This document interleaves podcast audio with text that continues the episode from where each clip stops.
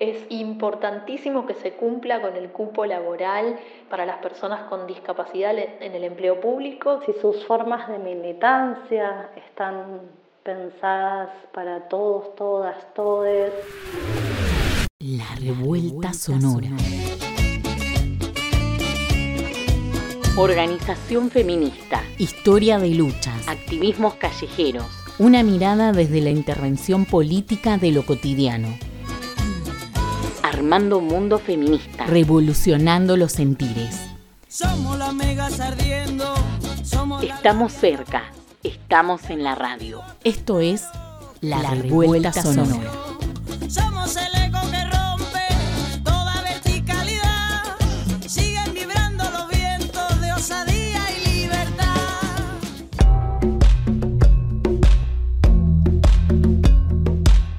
El mundo del mercado laboral y las dificultades para sostenerse económicamente constituyen uno de los principales problemas para las personas con discapacidad. Así, este aspecto surge como una de las demandas más fuertes que encabeza la Red por los Derechos de las Personas con Discapacidad. Andrea Gracia, integrante de la Red por los Derechos de las Personas con Discapacidad. Es muy importante que las pensiones no contributivas, que actualmente tienen un valor muy, muy bajo y que solo alcanzan a las personas con discapacidad que están consideradas como personas con invalidez laboral. No, o sea, la, la pensión actualmente no es compatible con un empleo. Es importante rever primero este decreto porque es un decreto anterior a la convención. Es importante pensar que haya mecanismos que realmente consideren que las personas con discapacidad muchas veces no pueden trabajar, pero no por su discapacidad, sino porque el mercado laboral las expulsa, porque todavía las considera eh, personas improductivas, por lo cual es importante que se tenga en cuenta esta situación.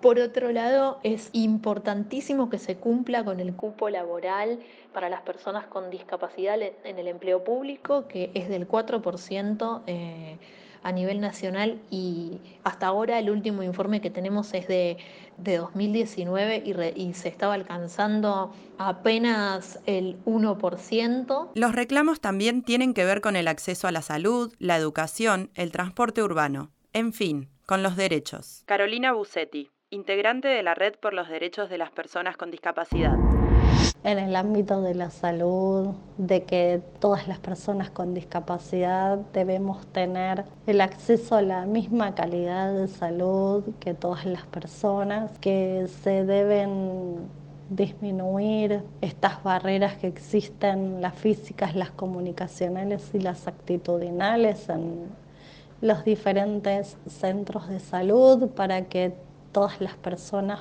puedan acceder a una consulta de igual calidad a los diferentes estudios pertinentes, sean los chequeos anuales o los chequeos que se deben hacer según cada caso en particular, a que se cumplan las prestaciones básicas de la Ley Nacional 24.901, a que puedan efectivizarse todos los apoyos necesarios para que todas las personas con discapacidad puedan ejercer a los derechos en igualdad de condiciones, como por ejemplo a los chicos, las chicas, las chiques a, a ir a la escuela con sus apoyos, con sus maestras, maestros de apoyo, acompañantes terapéuticos, a que puedan tener los materiales accesibles para poder estudiar, a que puedan realizar sus actividades en igualdad de condiciones con la tecnología que requieran